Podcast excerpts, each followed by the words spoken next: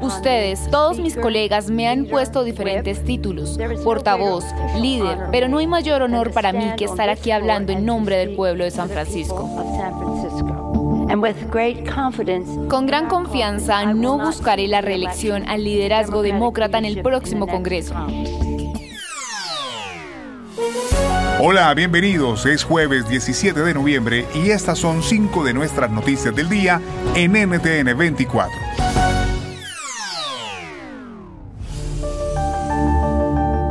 Escuchaban a Nancy Pelosi, la presidenta de la Cámara de Representantes, comunicó de esta manera que no buscará una posición de liderazgo en el nuevo Congreso, un realineamiento fundamental que da paso a una nueva generación de líderes después de que los demócratas perdieron el control de la Cámara Baja ante los republicanos en las elecciones de mitad de mandato. ¿Cómo quedan las cuotas de poder en la Cámara de Representantes? María Molina responde desde Washington la mayoría de la Cámara de Representantes que fue finalmente obtenida por el Partido Republicano. Con 218 escaños, el Partido Republicano logró asegurar esta mayoría. ¿Cómo están las cosas en este momento?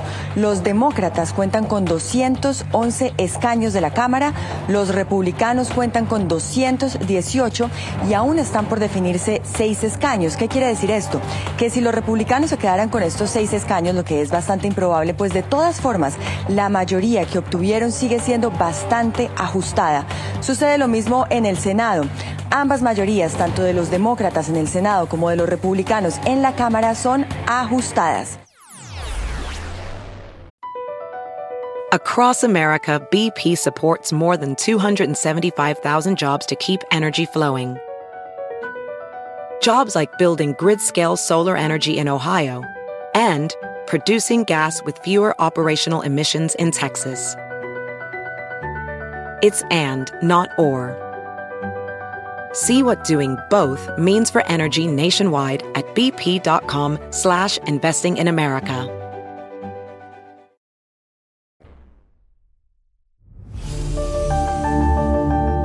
En Perú, la Subcomisión de Acusaciones Constitucionales del Congreso admitió en las últimas horas la denuncia presentada por la Fiscalía contra el presidente Pedro Castillo por liderar una presunta organización criminal dedicada a entregar licitaciones fraudulentas de obras a cambio de dinero. La tesis del Ministerio Público es que el mandatario dirigía una red de corrupción de lavado de activos y de concesión de contratos de obras públicas integrada por su entorno familiar y político, que sigue en el proceso, lo explica Ernesto Álvarez, expresidente del Tribunal Constitucional Peruano, actual decano de la Facultad de Derecho de la Universidad San Martín de Porres.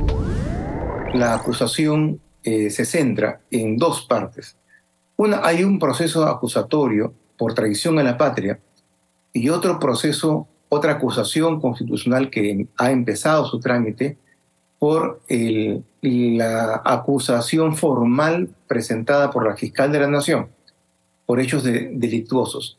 Esto tiene que ser aprobado en la subcomisión de acusaciones constitucionales. Por tanto, es un proceso largo, puede demorar tres meses aproximadamente, y que va a desgastar las relaciones, las pocas relaciones políticas que ya existen entre Ejecutivo y Congreso. En Cuba, las fuerzas públicas del régimen de Miguel Díaz Canel detuvieron a seis familiares de personas detenidas por las protestas del 11 de junio de 2021, una de las manifestaciones más grandes que se han presentado durante la dictadura castrista. Las detenciones a estas personas se dieron para evitar que se dirigieran a la Embajada de Estados Unidos en La Habana con el motivo de la visita de la subsecretaria de Asuntos del Hemisferio Occidental, Emily Mendrala. Hasta el momento, los seis familiares han sido liberados, pero no han podido abandonar sus casas por tener un gran cerco policial a las afueras de sus hogares. Sobre la represión, conversamos con Laritza Diversen, abogada, directora de Cubalex.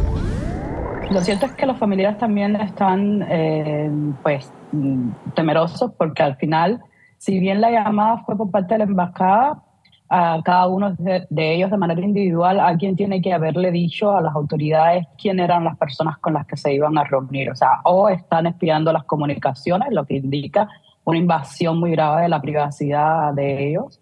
Entonces, no sabemos al, al día de hoy si ese encuentro se va a poder realizar Eh, lo importante en este caso es que las autoridades están al pendiente y quieren evitar que este encuentro se produzca.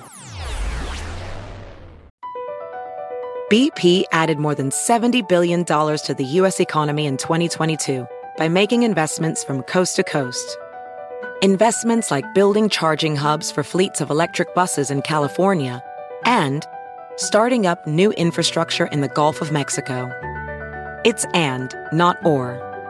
See what doing both means for energy nationwide at bp.com slash investing in America.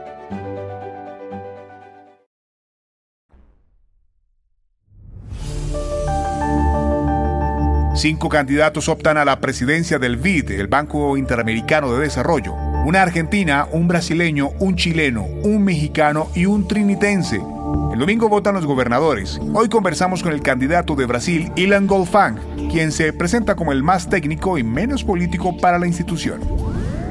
Yo voy a tener una administración técnica, claramente no ideológica y claramente no, eh, no es algo que va a tener esta gestión que generó conflictos, que, que, que, que llevó al BID a tener conflictos. Nosotros tenemos que trabajar para el impacto de desarrollo, mejorar eh, los índices de pobreza. Nosotros tenemos una cosa muy importante que es la inseguridad alimentaria.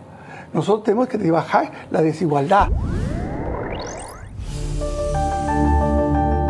Y al cierre, faltan tres días para el inicio de la Copa del Mundo de Fútbol de la FIFA Qatar 2022. El evento reúne a 32 equipos divididos en ocho grupos de competición que se dan cita en este país del Medio Oriente. ¿Qué esperar de esa cita deportiva? ¿Y quién tiene más opciones? Lo conversamos con Adrián Magnoli, comentarista deportivo. Bueno, Uruguay es eh, pelea, pelea. Uruguay es Camboya. Uruguay sale al campo de batalla y y es un buen soldado. Ecuador está para participar, pero cuidado, te vas a sorprender, tiene una aptitud física impresionante. Por el lado de México, como siempre, México es como España, llegan a, a octavo de final y pelean si pueden llegar a cuartos y después pasar a semifinal. Canadá es una sorpresa y Costa Rica es un equipo súper ordenado. Míralo por la actualidad, míralo por la actualidad de, de sus elecciones, míralo por la actualidad de las eliminatorias miralo por la actualidad de sus convocatorias.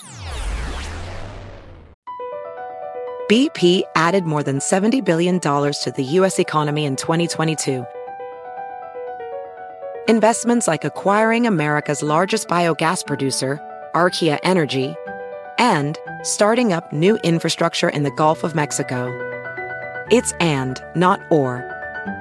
See what doing both means for energy nationwide at bp.com slash investing in America.